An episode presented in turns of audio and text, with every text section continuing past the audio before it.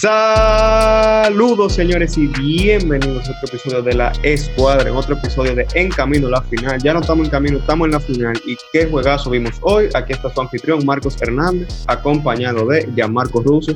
¿Qué hay? Félix Melo. Saludos. Y Alex Simensky. Buenas.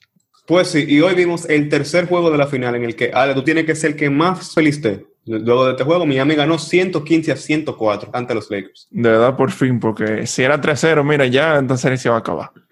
Y algo que me gustó de Miami desde el principio fue que se sintió mucho más esfuerzo.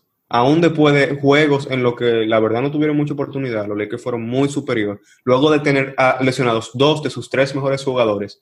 Y luego de saber eso mismo, si pierdo ya no tengo chance, porque nadie ha remontado nunca en ningún tipo de serie luego de, un, trasero y menos en la final contra un equipo tan superior. Porque aunque Miami gane, hay que decirlo, los Lakers tienen mucho más talento que Miami. Sí. que por eso están ahí. O sea, hoy, por ejemplo, jugamos pésimo. O sea, 19 pérdidas, si no me equivoco. Hay que decir Dos jugadores con, menos, con menos 26 de plus minus. O 13 de, de, esas pérdidas fueron de LeBron y Anthony Davis. Anthony Davis acabó con, digo, LeBron acabó con 8 pérdidas y Anthony Davis con 5 y lo que más que, y lo más importante de eso es que Davis hizo de esas cinco, cuatro en menos de seis minutos al principio y también tres faltas. Anthony Davis fue uno de esos jugadores que tú dices que acabó con un menos 26. Algo que había estado matando a Miami completamente era el juego positivo de Anthony Davis. Y Miami pudo, la verdad, neutralizar muy bien. Yo, el primero que había dicho que Anthony Davis ha sido el mejor jugador de los Lakers, no solamente en las finales, pero en los playoffs porque ha sido completamente dominante. No había que no pudiera parar. Y especialmente contra Miami, que es un equipo que tiende a jugar un poco más pequeño, se lo estaba comiendo. No y esa es la cosa, esa es la cosa, que por ejemplo, si tú ves el juego 2, la, la cátedra que dio Anthony Davis, o sea, el tipo estaba tirando y me metía. Él solamente falló cinco tiros, creo fue, fue 10 de 15. Pero el hombre no estaba fallando, él estaba tirando pull-up jumpers de mid-range de 3 en el poste, rebotando como un animal. O sea, dolía ver el juego, honestamente. Y yo sigo pensando que en esta edición de los Lakers, Anthony Davis es el jugador con mayor impacto, en el sentido de que si Anthony Davis tiene un juego malo, yo encuentro que se, siente más, se siente más que un juego malo de LeBron. También no, bueno, no solamente eso, también es que en este juego Davis no falló en la eficiencia, o sea, tuvo 6 de 9 en tiro y uno de 2 de 3. Simplemente fue la parte de la pérdida y la parte de la falta. Y de por sí que la tercera falta no fue falta para mí, y hasta los comentaristas lo, lo mencionaron, y no entendí por qué rayos no lo, no lo pelearon, porque esa tercera falta de Davis en el segundo cuarto. Pero, y no solamente por eso, pero porque limita mucho su capacidad de jugar. A mí me sorprendió que él jugara tantos minutos. Él acabó con 32 minutos pero que me sorprendió porque como tú dices, él entró en la mitad con tres faltas y agarró la cuarta falta bastante rápido y aún así se quedó en el juego. Me sorprendió que él Eso pudiera jugar tanto. Además de, del tema de los jugadores, porque los jugadores fueron pésimo, mayoría. Kuzma no, Kuzma sorprendió hoy. Kuzma y, y Marquis Morris. hay que decirlo, o sea, bueno, Kuzma fue el que acabó con más Oye, Por, más, no, por, más mal, por más mal que me caiga Kuzma, él sí jugó bien. Pero eso no cambia para mí personalmente, que Kuzma, eh, además como inconsistente, simplemente como que me cae mal y punto. O sea, yo, le he dicho, yo lo he dicho muchas veces y no tiene que ver con su personalidad. Quita eso, la personalidad no me importa. lo que digo es como es el juego. O sea, por ejemplo, él trata de hacer todo con estilo, que no, no, no está mal si te sale, si tú eres LeBron, pero que no, le sale. El pasa que el lío de Magic Johnson se voló y hasta LeBron y que dijo, no, no, no. Tú sabes que eso me preocupa porque puedes, yo, yo vi algo, o sea, hoy se vio eso viral hasta que él como que dejó en el aire a una, un, unos cinco ah, con, Davis. Y yo siento que eso, o sea, eso fue una chercha para todo el mundo, una risa, ¿verdad? Pero yo siento que eso puede ser peligroso para la química, para un equipo. Bueno, no creo que esa gente le dé mucha mente, pero eh, no, no, van a pensar mucho en eso, y menos cuando están tan concentrados en ganar. es algo también, que eh, se vio mucho la diferencia de que Miami quería más este juego que los Lakers. Aunque eh, yo encuentro que es una buena señal para los Lakers ver que aún con casi 20 pérdidas, un mal juego de Anthony Davis, 8 pérdidas de LeBron y también eh, actuaciones completamente negativas de gente como Danny Green, Cadwell Pope, Dwight Howard, que como quiera fue parejo.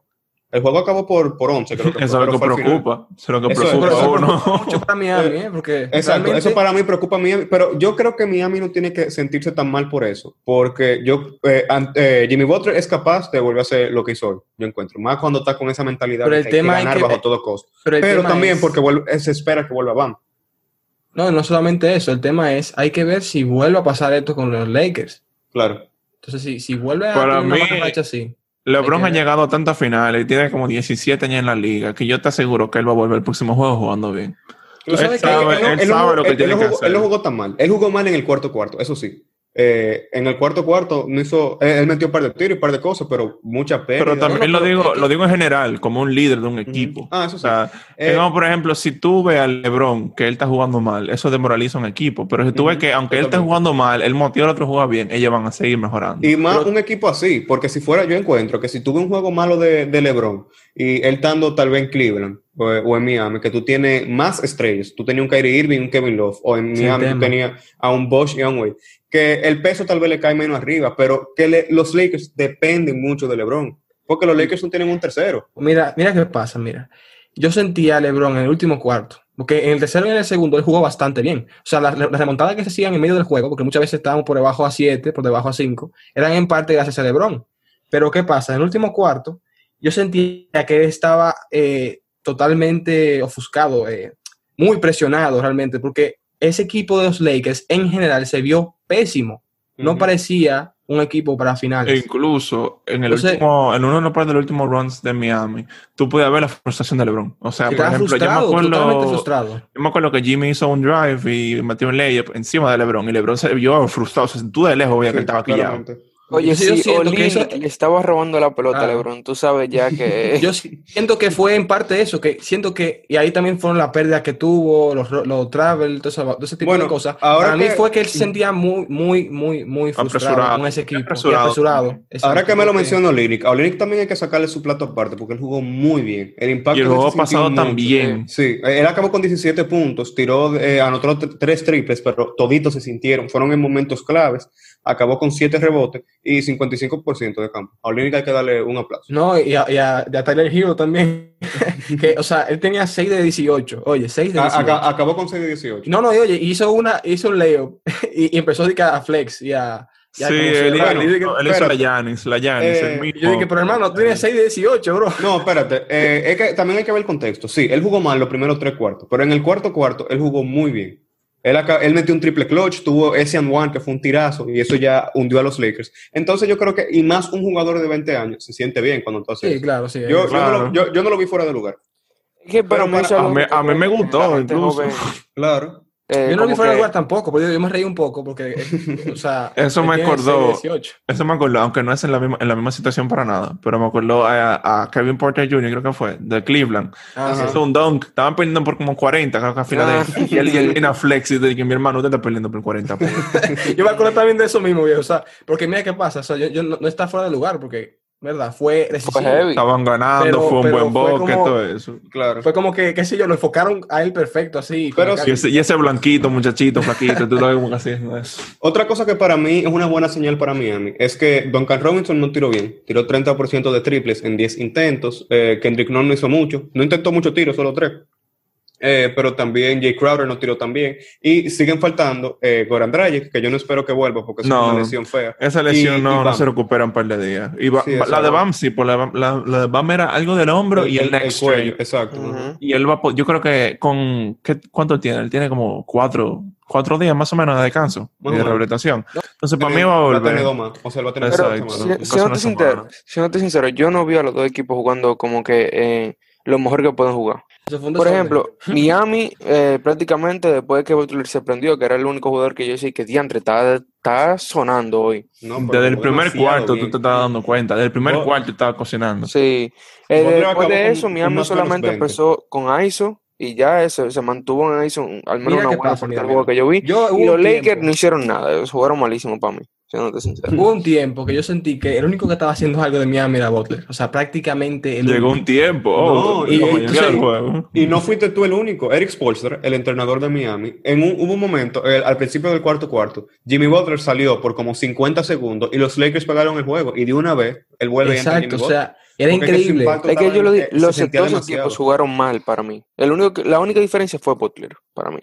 sí. Eh, eso sí, yo creo que cuando tuve eh, los números, así, sin contexto, sin nada, están bastante similares. Tuve cuatro gente en doble dígito en, en los Lakers y cinco en Miami. O sea, la diferencia no es tanta. Ahora, cuando tuve esos 40 puntos de Butler, ahí sí. Tú dices, ok, aquí hay que estar. No, y no solamente eso. 11 rebotes y 3 asistencias. No solamente eso, también la parte de la pérdida, 19 pérdidas de, de, los Lakers. Y la parte también de puntos en la pintura, que no suele pasar con los Lakers, 52 puntos. Y muchos de ellos fueron, fueron parte de Butler, claro. Claro, sí. Butler jugó, él pudo penetrar muy bien. O sea, él pudo desmantelar la defensa de los Lakers muy bien. Porque cuando él entraba, o le daban el, el eh, la cocina, que es algo que él es muy bueno terminando. Hubo en una que metió una super cocina por arriba de LeBron. Ese fue un, un, canastazo. Sí, ahí fue donde él se enojó, LeBron. y también que algo que eh, importó mucho fue los tiros libres. Miami tiró 23, de esos 23 creo que fueron dos. Butler solo tiró 14, nomás él ah, tiró exacto, 14. No, exacto, 14. Y, pero Miami tiró 91%. Algo que yo también siento con Butler, que no me molesta cuando él va tanto a la línea de tiro libre, porque yo siento que él sí le hacen falta, no como Harden.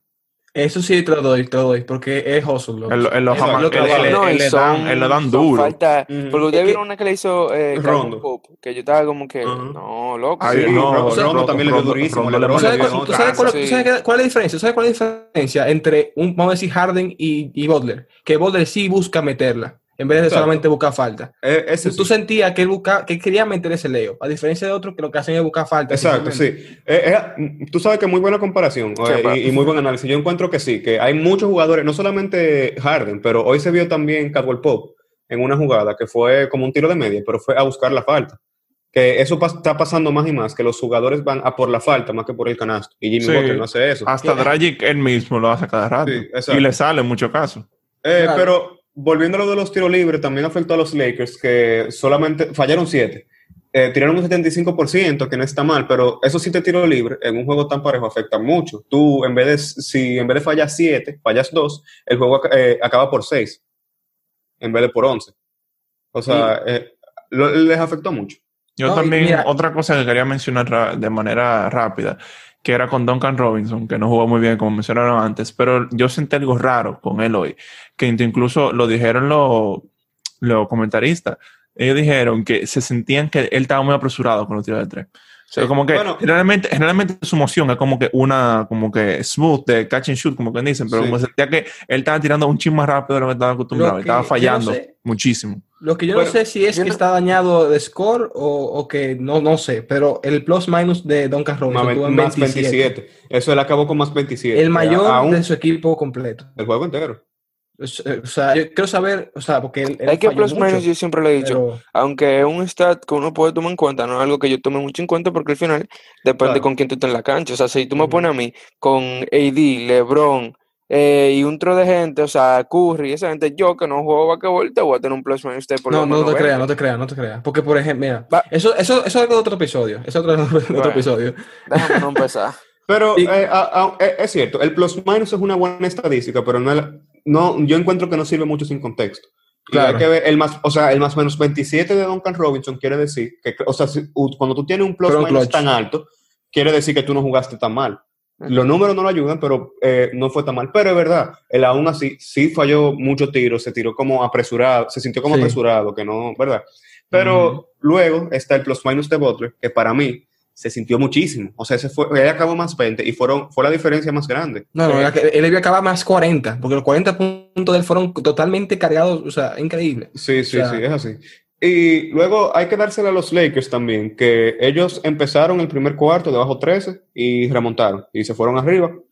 Luego Miami se volvió a ir arriba 14 y luego los Lakers vuelven y remontan. Que eso... ¿Y tú sabes por qué fue? ¿Tú sabes por qué fue realmente? Por, por algunos jugadores tipo Rondo, Caruso y Marquis Morris. Oye, Rondo. Y Kuzma.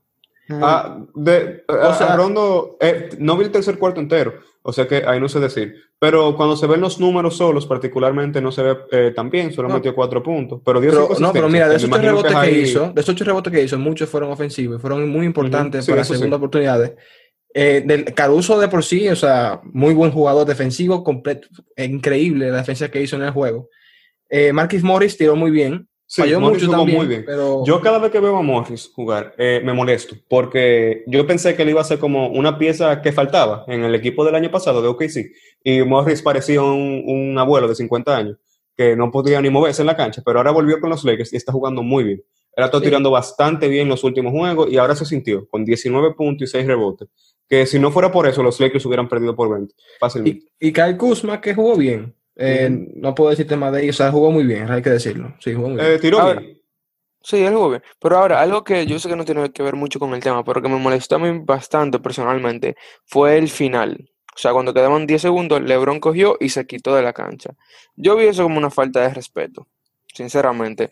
Pueden decir que no, que ya se acabó el juego, lo que sea, pero al final tuvieron que, creo que tuvieron que meter un cambio simplemente porque LeBron le dio la gana de irse 10 segundos antes. Eso te digo, lo, dijimos antes, eso fue que él estaba, y ahí lo confirmó, completamente frustrado con su equipo en ese momento. Para mí, yo te puedo decir que el equipo, o sea, el equipo de los Lakers, sin contar a AD claramente, es para mí el peor equipo que ha tenido LeBron en las finales. No, eso, no, no, eso no es verdad. Eh, ese equipo, eh, Anthony Davis es el mejor hombre grande con el que ha jugado LeBron.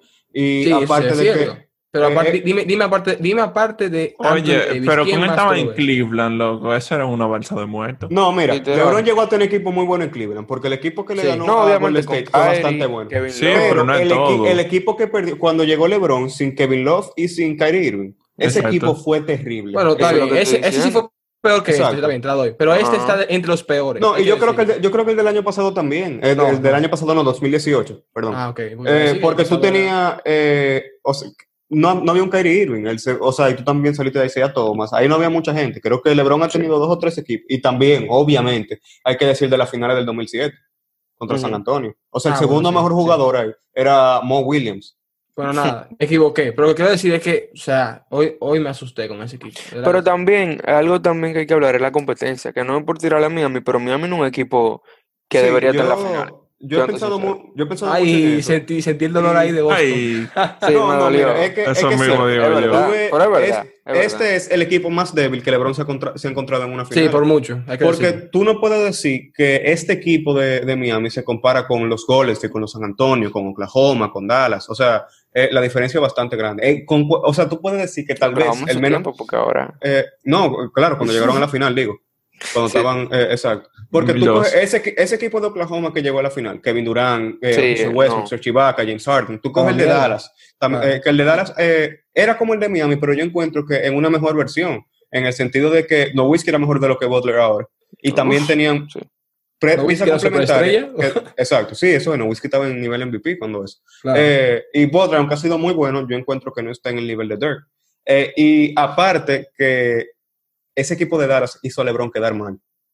O sea, ese fue el punto más bajo de la carrera de LeBron, luego de que él desapareció por tres o, cuarto, o cuatro cuartos, o sea, cuatro últimos parciales seguidos, que LeBron no hizo nada en, en, los últimos cuartos en ese juego, en esa serie. Sí. Y creo que Miami no, no puede competir con esos equipos.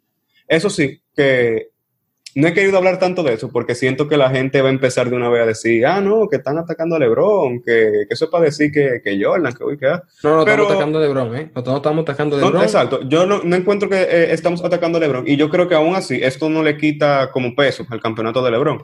Eh, porque, con, o sea, aún así es fuera su cuarto campeonato y por la cantidad de finales, más que todo.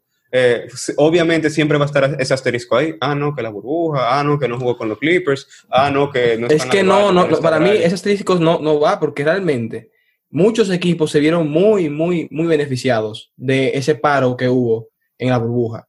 Y los, Lakers, fueron, no fueron... el primero. Sí. Los Lakers fueron el primero. Porque no es lo mismo un LeBron luego de haberte jugado 80 juegos que un LeBron luego de tener cuatro meses de descanso. Y, los jugadores que estaban lesionados también. Exacto, también. Hay que ver eso. O sea, eh, también se puede decir que yo vi, yo creo que yo vi, que hicieron un poll, no me acuerdo a quién exactamente, a los fans o a, miembros, que dijeron que si el campeonato de este año contaba sí o no debido a la burbuja, y un 20% dijeron que no. O sea, eso obviamente es el 20% del 100%, pero que un quinto de la gente que está viendo eh, los playoffs tiene que, que, el campeonato no cuenta, te dice que tanto la gente como que no, no siente que la burbuja es lo mismo que la temporada normal. No, mira, yo, yo creo que independientemente un campeonato es un campeonato, cual sea, la situación. y este título va a ayudar mucho al legado de LeBron que para mí es la razón por la que él estaba tan frustrado hoy. Él sabe lo que significa. Y LeBron ya lo único que le queda, él creo que tiene dos metas. Jugar con su hijo por lo menos un año y pasar a Jordan. Yo no creo que él pase a Jordan porque con Tuito que para mí siempre va a ser la razón por la que el Jordan va a estar arriba de LeBron, es que LeBron te ensueña 17 y Jordan hizo lo que hizo en 13 años con Chicago. Eh, pero eso para otro episodio. Y creo que saber lo que significa para su legado, poder ganar en su primer año eh, con, con, ayuda de verdad en los Lakers y también poder, porque todos sabemos que los Lakers van a, eh, van a ganar este año, ojalá me sorprenda a Miami, pero que eh, los, los, Lakers muy probablemente van a ganar este año y que pueden repetir. Entonces LeBron sabe lo que significa eso. Cada se final puede, se puede, bueno, no sé, el próximo año repetir. El, próximo, año es difícil porque vuelve Golden State, eh, vuelve Golden State, vuelven los, vuelven los, Nets. Vuelven los Nets. O sea, yo no estoy diciendo que sea, no sea difícil, pero digo No, pero digo que eso es lo que tiene que estar pensando LeBron. Porque LeBron, LeBron tiene que... estar pensando, yo juego dos, yo gano dos títulos seguidos ahora y no hay quien me diga a mí que yo soy el, el que yo no soy el mejor de todos los tiempos. O sea, claro. Mm. y, y un equipo que acaba de ganar las finales va a tener mucho espacio para hacer, ¿verdad? Eh, alguna implementación al equipo. No, igualmente también, si LeBron pierde, él sabe que ahí él se sale de la conversación. Claro. Especialmente contra Miami. Claro que sí. Y por eso para mí que él está tan nervioso, porque él quiere ganarle un 4-1, 4-0 a Miami. para mí quería barrerlo. Porque es obviamente que lo quiere barrer. Porque cada Oye, todo el mundo quiere barrer a otro el equipo. No, pero estoy diciendo que LeBron es especial porque, como dije antes, Miami no es un equipo que tú vas a decir como antes, que la gente defiende mucho a LeBron porque la competencia, porque tuvieron que jugar contra Golden State, contra Sports. Y si él no gana y que un 4-1, 4-0, van a decir, no es competencia, o sea, ahí no hay nada de competencia. No, y creo no sirve que muchos de los haters de LeBron van a decir eso también, de que, mm. bueno, se quejan de que LeBron tiene más competencia, pero mira Miami. Y por más que digan, Miami es peor equipo que contra cualquiera que se enfrentó, se enfrentó Jordan en las finales. Sí. Sí, pero ya eso es un tema, nunca va, nunca va a estar conforme. No, claro, claro. Nadie, siempre va a haber mucha gente de, ambos lados. Pero sin duda se siente la presión que LeBron le tiene arriba a los Lakers. Aparte de que también creo que Anthony Davis está muy emocionado por ganar. Yo, la verdad que esto es puramente como, como fanático que no me gustan las cosas fáciles, pero no me gustaría ver a Anthony Davis ganar porque es como no sé si te entiendes, pero como la, cosa fácil, o sea, él se fue. fácil? Él se fue un año, eh, sí, él se fue en su primer año después de irse de New Orleans a jugar con el mejor jugador de la liga y la gana de una vez.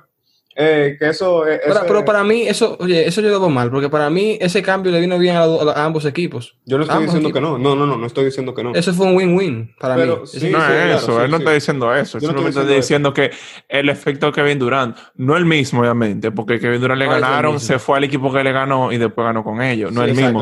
pero es en el sentido de irse de su equipo a jugar con el mejor jugador o el mejor equipo, entre comillas, para ganar su primer año y ya como que la versión fácil, ¿te entiendes? No, no, no, fue, eh, no fue que él cogió el equipo, el equipo que no sirve de New Orleans y después fue a la final y lo ganó, no es lo mismo. Yo entiendo lo que él digo, pero lo que también hay que decir que los Lakers, y tú lo, dijiste muchas veces, eh, no, se no se veían como el mejor equipo en la temporada. Bueno, pero como por dos semanas. Como que por dos semanas, ahí también los Clippers eran, mejor, eran el mejor equipo de profundidad. Sí, sí yo, sigo, yo, sigo, yo sigo pensando que a mí de seguro me van a decir que no, pero yo sigo pensando que si los Clippers hubieran llegado a la final de conferencia, estuvieran en la final. Yo no sé, porque eh, ese, ese problema que tenían los Clippers era muy profundo de química. Pero yo, era un tema yo, siento que más que la química fue que ellos estaban muy conformes con donde estaban. A ellos no le importaron que Denver le pusiera la serie. ¿Tú crees que Kawhi va a estar conforme? ¿Tú crees que Kawhi va a estar conforme? Sí, porque ese equipo sabía todo el talento que tenía. Todo el talento que tenía. Y Kawhi, equipo por nombre. Sí, sí. Ese es el equipo que por nombre tiene más talento en quizá, o sea, desde, desde Golden State. Y ahora, tenía más profundidad que Golden State también. Desde que Golden State firmó a Kevin Durant, los Clippers tenían más profundidad que ellos tú tienes dos candidatos a sexto hombre del año. Aparte, tiene a, jugadores como Reggie Jackson, como Michael Green, que son bastante buenos en la banca, sin tomar en cuenta Kawhi Leonard y Paul George y, y Marcus Morris. Tú tienes cinco jugadores que te pueden anotar 20 en cualquier noche. Y aún así, no llegaron. Ellos sabían el talento que tenían. Y para mí ese fue su mayor problema, que tenían un ego muy alto. Ellos esperaban llegar a la final sin, sin hacer no, no solamente, bueno, eh, eso es un poco más profundo de ahí, pero básicamente fue eso, para mí también. Sí, sí. Pero yo, yo de verdad creo que si los Clippers hubieran jugado contra los Lakers, no, no hubieran colapsado así. Porque hubieran sabido que tienen que competir. Ahora con Denver se lo, eh, se lo cogieron a la ligera, pensaban que podían ganar y ahí soltó. Pero eso es para otro día. Entonces creo que ya para terminar, ¿qué esperamos del juego 4? Oye, si vuelve Bam, y estamos jugando como jugamos hoy, y los Lakers juegan igual de mal que, eh, que este juego, tal vez lo podemos empatar. No estoy diciendo que pase, estoy esperando que pase, ojalá. Pero como, fanático. Yo digo, yo digo realísticamente, loco, Lakers en 5 y si acaso 6. Yo creo que LeBron y Anthony Davis van a comer el juego que viene. Creo que van a llegar con una mentalidad, o sea, cuadrado lo que tienen que hacer no espero mucho de jugadores, por ejemplo, como Danny Green, que hoy mismo le hicimos un post en Instagram para el que no nos sigue, Full Press RD, eh, que ha estado tirando terrible y hoy fue su peor juego, tiró de 0-6, de 0-4 en triples y tuvo menos 15. Yo no espero tanto de los jugadores de rol, pero sí de las estrellas y creo que le va a tomar 45 a Butler en la próxima para dejarlo para él. 50, imagínate. Lakers en 5. En mi caso, yo creo que LeBron va a llegar con otra mentalidad para el próximo juego. Yo creo que él va a explotar. No sé si AD lo haga, pero LeBron seguro que vamos a ver un, LeBron de Cleveland o quién sabe, en la parte de mentalidad, claro, no, un juego, pero, pero yo creo que él va a querer acabar con, Miami el próximo juego. Bueno, un paréntesis antes. Eh, yo sé que eh, esto se, se desvía un chin, pero me da risa como la gente menciona LeBron en Cleveland y yo siento que el mejor LeBron que ha existido es LeBron en Miami por mucho. No, que es que yo digo, bueno, yo, por, lo menos yo, yo siempre digo el de Cleveland porque lamentablemente el de Miami ya es otro nivel, en el que nunca, yo, creo que nunca va a volver. Sí, yo creo que la dominancia que tuvo LeBron en esos cuatro años en Miami se ha visto muy poco a lo largo de la historia. Mira, no, no, y no solamente eso, es que LeBron no, físicamente no puede volver a ese nivel.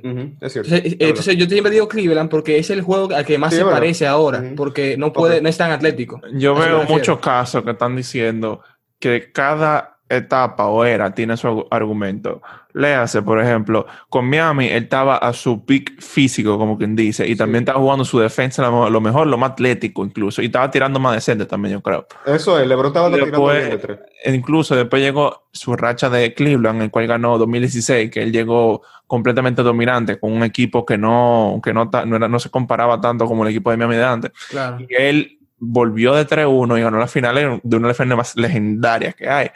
Y también se hace el argumento por eso. Y después se hace el argumento también ahora con los Lakers, que es como su mejor versión, que no sea su mejor versión como que física, pero mentalmente como él se ha evolucionado. Entonces, hay casos para los tres.